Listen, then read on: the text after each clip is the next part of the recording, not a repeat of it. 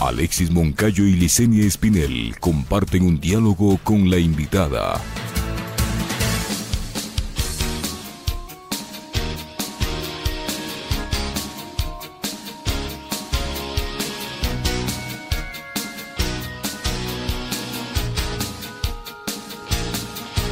...95.3 FM y 94.5 FM en el noroccidente de Pichincha.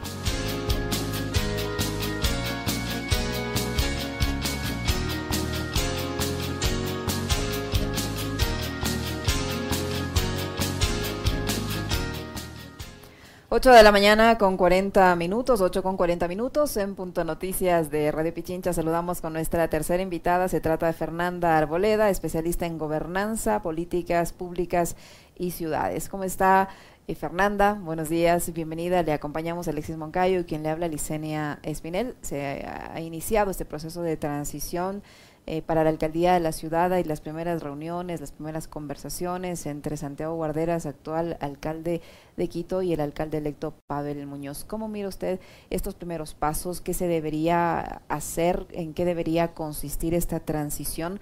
Porque lo que los quiteños y quienes habitan en esta ciudad queremos saber es en qué estado deja la administración de Santiago Guarderas a la ciudad, al municipio capitalino y sobre esas bases son las que le va a tocar trabajar a Pavel Muñoz. Hola, buenos días Alexis Liceña, gracias por la entrevista. Pues eh, primero, por un lado, el contexto nacional preocupante, como siempre hemos hablado, cuando hemos podido conversar, no, no, no deja de cuajar, digo, no deja de, de asustarnos todo lo que pasa, ¿no? Pero por otro lado, en lo local, pues con mucha esperanza. Yo creo que em, más allá de que haya la ciudadanía de Quito votado no por el alcalde eh, Muñoz, Ahora que yo paso mucho en el territorio, es como que se vendió esta esperanza, ¿no? Esta esperanza de un cambio realmente que venga para la ciudad de Quito. Y eso se está viendo con muy buenos ojos desde la ciudadanía, ¿no? Desde la ciudadanía, esto de que el alcalde entrante se comunica todos los días, habla, cuenta un poco lo que está haciendo, ha, ha, dado un buen efecto positivo, sobre todo para las personas que no confían en él o no votaron por él, porque es justamente lo que en los análisis políticos yo siempre digo. Nosotros tenemos los políticos una base, ¿no es cierto?, que es la que te vota, la que te apoya, y tienes que encantar y enamorar a la otra parte que no votó contigo, que no te apoyó en los comicios, pero que sin embargo ahora eres el alcalde, el concejal de todos y todas, ¿no? Y eso justamente te da una gran responsabilidad a través de esto, del trabajo, de la comunicación, de qué... Eh, ¿Qué vas a hacer para que todos estemos contentos, no? Hablábamos de algún momento cuando analizábamos eh, las, las, elecciones, que Quito está en un momento tan crítico de desesperación, de decepción, de, de, no tener ganas de meterte en nada de esto de, de, la política. Y ahora que finalmente tenemos un alcalde, tenemos un consejo un poco fraccionado, digámoslo así, pero que hay una esperanza, ¿no? Y esta esperanza justamente son los procesos de transición, porque se está viendo que ha habido una respuesta, digamos, positiva, ¿no? no positiva entre las dos autoridades, eh, al menos eso es lo que se está viendo, y pues eso les va a dar... Eh, una, un momento de, reflexión tanto al que sale como al que entra, ¿no? Ahora, los procesos de transición, yo he estado en algunos procesos de transición municipales, sobre todo aquí en Quito, y son complejos, ¿no? Son complejos, hay que entender que estamos hablando de más de 50 instituciones que, que maneja el municipio de Quito, tiene secretarías que dan la política, eh, regulan el territorio, tienes las empresas públicas que, que, ejecutan, que hacen gestión sobre los temas específicos a los cuales eh, se dedican tienes agencias de control, tienes la Agencia Metropolitana de, Tránsito, la, la, de Comercio, tienes las administraciones zonales, que son el alcalde en el territorio, tienes colegios, tienes hasta el tema de la salud. Nosotros aquí en Quito sí ejecutamos desde el patronato, por ejemplo, esta política de salud, esta ejecución, bomberos, policía, bueno, en general son más de 50 eh, dependencias municipales a las cuales el alcalde entrante tiene que reunirse entonces, un proceso, la ciudadanía tiene que entender que un proceso de transición es un proceso complejo, es un proceso eh, largo y es bueno que hayan empezado ahora. Parecería que faltan dos largos meses y medio para empezar el trabajo, pero no es así. Yo creo que el trabajo en los políticos de siempre y sobre todo cuando te estás lanzando a una dignidad tan importante como la alcaldía de Quito para los, los eh, capitalinos, eh, donde se, da el centro burocrático del país, donde se da em, las directrices, digamos, donde está el Palacio de Carondelet, donde está tanta, tanta, tanta dinámica, digamos así, es una responsabilidad de, eh, de leer tantos documentos y yo creo que ahí habría más bien que aconsejar a los equipos algunas cosas, ¿no? Eh, Fernanda, qué gusto como siempre conversar con usted, buenos días. A ver, eh, decía hace un momento Fernanda que es bueno que se le vea, en el caso de Pavel Muñoz, que es distinto, digamos, de lo que ocurre con Paola Pavón, que es una autoridad reelecta, Pavel Muñoz está con la expectativa de lo que hará a partir del 14 de mayo en adelante, porque eh, hasta tanto va a seguir administrando Quito el doctor Guarderas, ¿no? Pero ha habido mensajes y sigue comunicando Pavel Muñoz. Y hace pocos días hubo o hay unas imágenes que me parece son y cargan un mensaje súper potente, Fernanda. Le estamos compartiendo para que también lo puedan ver quienes están conectados con nuestra transmisión. Pavel Muñoz publicó en su cuenta de Twitter, desde hoy, esto fue publicado el pasado 28 de febrero, la bandera que nos cobija a todos es la de Quito y por ello me he reunido con los concejales electos para comprometernos en orientar nuestro trabajo a lograr los más altos intereses de las y los quiteños, combatir la inseguridad, pobreza y desempleo. Gracias, colegas. El alcalde electo, Pavel Muñoz, sentado con eh, todos los concejales también electos que formarán parte del Consejo Metropolitano de Quito a partir del 14 de mayo. ¿Qué tan importantes son estos mensajes? Son potentes sin duda, pero más allá de eso, ¿qué es lo que se puede lograr a partir de empezar a generar desde ya gobernabilidad?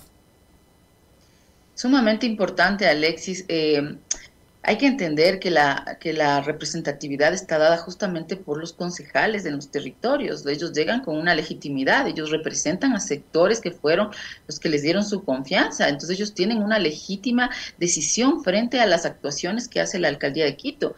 El alcalde metropolitano, desde lo administrativo, tiene que hacer su gestión dentro de las competencias que le da el COTAD y dentro de las competencias propias que tiene desde el municipio de Quito.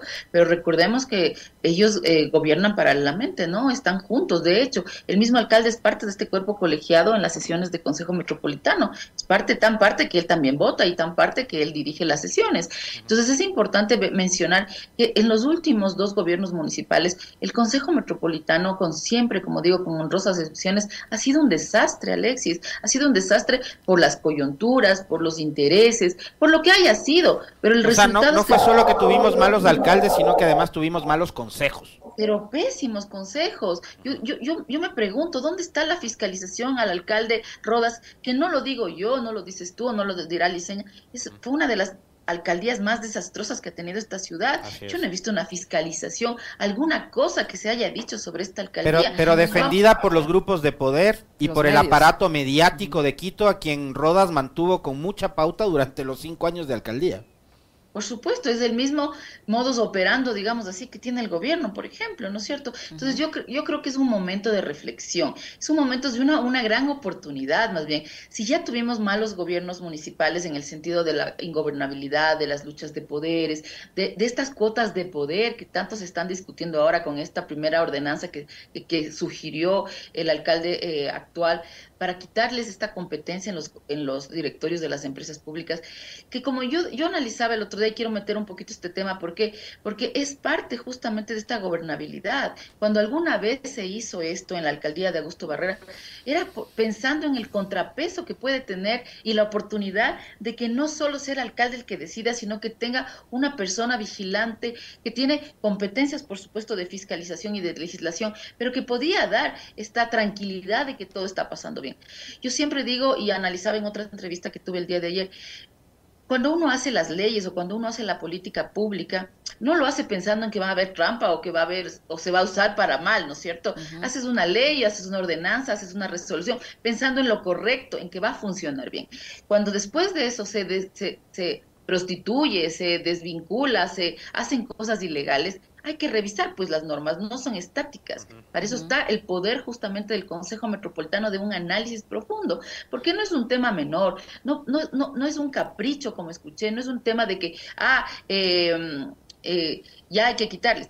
Puede ser que sí, como puede ser que no, pero hagamos unos análisis, como siempre digo, más profundos, elevemos los debates. Hay las dos posiciones de que vale la pena o no que estén. Entonces, si vamos a, a tener un consejo ya de, entrada con varios partidos políticos, ¿no es cierto? Me parece muy bien lo que hizo el alcalde Pavel Muñoz, sentarnos a todo, primero para presentarnos. O sea, yo te digo, del Consejo Metropolitano actual, el, el que está entrando, yo conozco a dos personas, bueno, a los dos que se están religiendo, obviamente, y a otros dos actores tal vez que conozco por la vida pública, pero los demás nunca les había, había visto en mi vida. Entonces, si yo soy el alcalde metropolitano que entro a trabajar, por lo menos me presentaré, ¿no? Por lo menos me sentaré en la misma mesa. Y también sugeriré justamente que la bandera se quite, porque en el momento que tú llegas a legislar, a fiscalizar o a actuar dentro de las acciones administrativas con el alcalde, ¿no es cierto?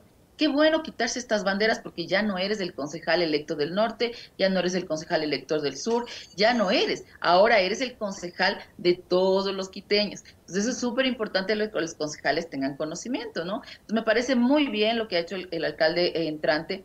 Ahí, como decirte, eh, creo que hay, eh, de lo poco que he visto, tengo algunas sugerencias que me gustaría, ojalá podrían trasladar, mucha gente estará viendo esta entrevista, porque son sugerencias también desde lo técnico, ¿no? Lo técnico es importante en las gestiones públicas. La política es súper importante, pero finalmente la política técnica se conjuga en las obras, en las, en las actuaciones, ¿no? Fernanda, el eh, alcalde electo ha anunciado que los temas más urgentes que va a, topar en su administración, al menos en el, mediano y inmediato plazos, son la movilidad, la inseguridad, tránsito congestión vehicular y la obra pública. Eh, temas que sin duda son importantes, pero que son muy difíciles ya de llevarlos a la práctica y solucionarlos por toda la complejidad que, eso implica. ¿Cómo mira usted estos anuncios y el hecho de que también se, vaya a, informar cada semana sobre los avances de la gestión de la nueva administración municipal? Bueno, me parece importantísimo porque una de las cosas que siempre hemos eh, criticado o, dicho en los medios de comunicación es esta, este silencio, ¿no? Por un lado, la ciudadanía tratando de sobrevivir los días a días porque no te queda de otra, y por el otro lado tampoco tienes información que te, que te diga, bueno, pues están haciendo algo, ¿no? Y de pronto te, llegas y te no puedes ir a, a, una entrevista como esta, por ejemplo, porque estaban todas las calles cerradas y nunca llegaste, o sea, porque nunca nadie te avisó. Entonces me parece súper importante la comunicación, la comunicación, la política, es fundamental fundamental para que el ciudadano tenga justamente esta transparencia, esto que se llama y se conoce como gobierno abierto, para que la gente pueda acceder a la información real. Me parece muy importante porque ¿qué queremos los quiteños del nuevo alcalde? No, este alcalde cercano, este alcalde no endiosado, imposible de acceder, que no tiene idea del territorio, que no sale del despacho. Necesitamos un alcalde de tierra, un alcalde que conecte con la gente, que tú le puedas describir y te pueda responder, que no sea, como te digo, este, este alcalde inexistente, ¿no? Me parece que esas muestras está dando el, el, alcalde Pavel Muñoz. Por otro lado, me parece importantísimo que la ciudadanía entienda, ¿no? Como te decía, estos procesos de transición son demasiado complejos, hay demasiada información. Yo creo que ahí el equipo que ha escogido el alcalde Guarderas y el equipo que escogerá o ha escogido el alcalde Muñoz está bien, es perfecto, son, son su gente de confianza, pero no nos olvidemos de algo importante importantísimo que tal vez no estamos viendo. Existe personal municipal que ha sostenido las alcaldías, sobre todo estas dos últimas nefastas alcaldías, que es gente de mucha trayectoria, que está dentro del municipio y que te van a decir la verdad de lo que está pasando. Mira, yo he sido parte de transiciones de, al menos ya voy dos, de, bueno, tres, Paco Moncayo, a, Augusto Barrera y Rodas. De hecho, también estuve en la transición de Jorge Yunda como técnica que me pidieron. Y claro, tú te vas y te sientas con las personas de confianza del alcalde que se está yendo y te, te brindan lo maravilloso que, que trabajaron y te dicen que todo está bien y tú llegas el primer día y te sientas y eso no ha sido verdad. Entonces yo creo que podrían conjugar entre personas que están dentro de la administración desde nombramiento, que conocen la problemática, que son técnicos de carrera y conjugar también con la gente eh, o contrastarlo ¿no? con la gente que está entregándote la información. Finalmente hay que sistematizar toda esta información, que es un montón, porque no es que te sentaste en ese día, cogiste la información y se acabó, no, no, no, esta información hay que revisarla, tratarla, eh, analizarla, proyectarla y ver qué vamos a hacer de la forma a corto plazo, a mediano plazo y a largo plazo. Entonces yo creo que por ahí es un consejo que podría dar para que esta transición sea más efectiva, ¿no? Porque si no se queda en el papel y es muy duro llegar y sentarte y darte cuenta que de la de 80% de lo que te dijeron no era tal así como es. Ahora, en este caso particular, es fácil, solo para concluir la idea, es fácil darte cuenta, la, función, la, la ciudad no está funcionando. Entonces, normalmente yo creo que es fácil darte cuenta que hay que mejorar todo, ¿no? Bueno, o, está funcionando por partes, digamos, ¿no? Porque hay cosas que se han venido a menos, como por ejemplo el tema de la revisión técnica vehicular, que antes era un, un, servicio y un sistema muy eficiente y que ahora ah, ya no es lo que fue. Eh, y vemos que se están pavimentando algunas calles. Ahora, no sé con qué criterio, no sé si eso obedece a una planificación o lo están haciendo ahí al apuro, qué sé yo, pero bueno, por lo menos están pavimentando. Eh, yo quisiera trasladarme de escenario, porque, a ver, y no, no le voy a pedir a Fernanda con precisión que nos hable, porque capaz que no, no conoce y no está al tanto, como yo, por ejemplo, de lo que sucede con eh, la prefectura del Guayas o el municipio de Guayaquil, pero ahí está ocurriendo algo contrario a lo que pasa en Quito. digamos, hay un eh, procedimiento ordenado de transición. Ayer le escuchaba en alguna nota de prensa a Marcela Guiñaga casi que denunciar el hecho de que la prefectura del Guayas, a cargo de la señora Susana González, social cristiana, prácticamente ha cerrado la puerta a cualquier tipo de transición. Tanto es así que el señor Gutenberg Berga, que estaba encargado de liderar la transición por parte de la prefecta, González ha dicho, mejor yo ya no me hago cargo porque no me están dando información y porque el tiempo que queda no va a ser suficiente. Y adicionalmente a eso, Marcela Iñaga ha dicho, hay cosas que me dejan muy preocupada, por ejemplo, el tema de el tan polémico dragados del río Guayas, ¿no? que hay una subcontratación de la subcontratación y de tales. Más allá de demostrar ser una mala perdedora, en el caso de Susana González, porque creo que también demuestra que eso, el negarse a un proceso de transición. Madurez política. Exactamente. Eh, ¿cómo, ¿cómo, debemos ver eh, e, estas, estas reacciones también de negarse a, entrar a este proceso? O sea, perdió la elección, qué pena, pero le, te toca entregarle todos los papeles y la casa a la nueva inquilina, que será la señora Guiñaga. ¿Cómo entendemos eso, Fernanda? Claro, como te digo, no es un tema de inmadurez política, de egoísmo político, de que no te está importando realmente eh, la gestión hacia la ciudadanía. Es una muestra clara de que bien que perdió. O sea, esa es la respuesta, ¿no? Esa es la respuesta, es lo que tenías, es lo que te está demostrando que es esta persona. Ahora, eh, yo eh, justamente conversaba por otro tema de otras alcaldías. Eh, en estos procesos de transición que te niegan la información, ¿no? Porque te conozco otros casos también. Entonces, yo lo que digo, ¿no? Finalmente, la responsabilidad administrativa eh, y, la responsabilidad pública es hasta el día que estás sentado. Y la responsabilidad tuya es al día que te sientas, ¿no es cierto? Eh, sin embargo, como te digo, eh, es muy positivo los procesos de transición porque adelantas trabajo. No es que estás sentado en la casa después de que ganaste, eso no es verdad. Las agendas de las personas que ganan se vuelven gigantes, o sea, tienes reunión cada hora, es como cuando ya estás en los cargos y justamente esta información que te van saliendo, que te, van entregando, te ayuda a planificar la gestión. Ahora, si no te quieren entregar información, no queda más lo que ha hecho eh, la prefecta Aguinaga de hablar, decirlo, porque va a tener que este periodo que podía haber adelantado, revisado y analizado temas jurídicos, de Contraloría, inclusive va a tener que hacerlos ya en gestión. Lastimosamente, los alcaldes, ah, yo he escuchado discursos de alcaldes que dicen, yo soy el alcalde hasta el último día y lo siento mucho. Y si es que me obligan, yo entregaré la última semana la información porque también recordemos que existe la AME, ¿no? Es un proceso de, las, de los alcaldes que tiene que haber un proceso de transición ordenada, sea de, de, una semana. Entonces yo creo que ahí, por ejemplo, hay que buscar también la responsabilidad de la AME. La AME está para justamente regular a los municipios, pues para que nos entreguen la información. Además de información, además hay que tomar en cuenta que la información es pública y está en las LOTAIFs y está en todos los portales. Entonces, si no te entregan información, hay que comenzar a buscar la información desde otro, desde otro ámbito, ¿no? Pero volviendo un poquito a Quito, yo creo que para, para para cerrar este tema de la transición, me parece súper importante que el alcalde también, así como recomiendo acercarse a los sectores eh, municipales, es este, esta esperanza que tiene con el sector privado, ¿no? Este, el sector privado lo está viendo muy bien, eh, es, el sector privado finalmente es este motor silencioso que trabaja todos los días, el que se beneficia de los servicios públicos.